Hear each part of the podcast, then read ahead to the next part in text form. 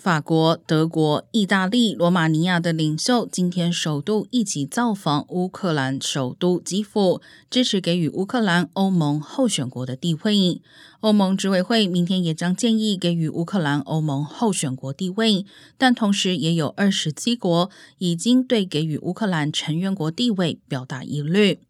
乌克兰总统泽连斯基则呼吁欧盟领袖提供更多武器，并对俄罗斯施加更严厉的制裁。泽连斯基说：“俄国入侵乌克兰等同攻击全欧洲，收到西方越多武器，就能越快解放被占领的土地。”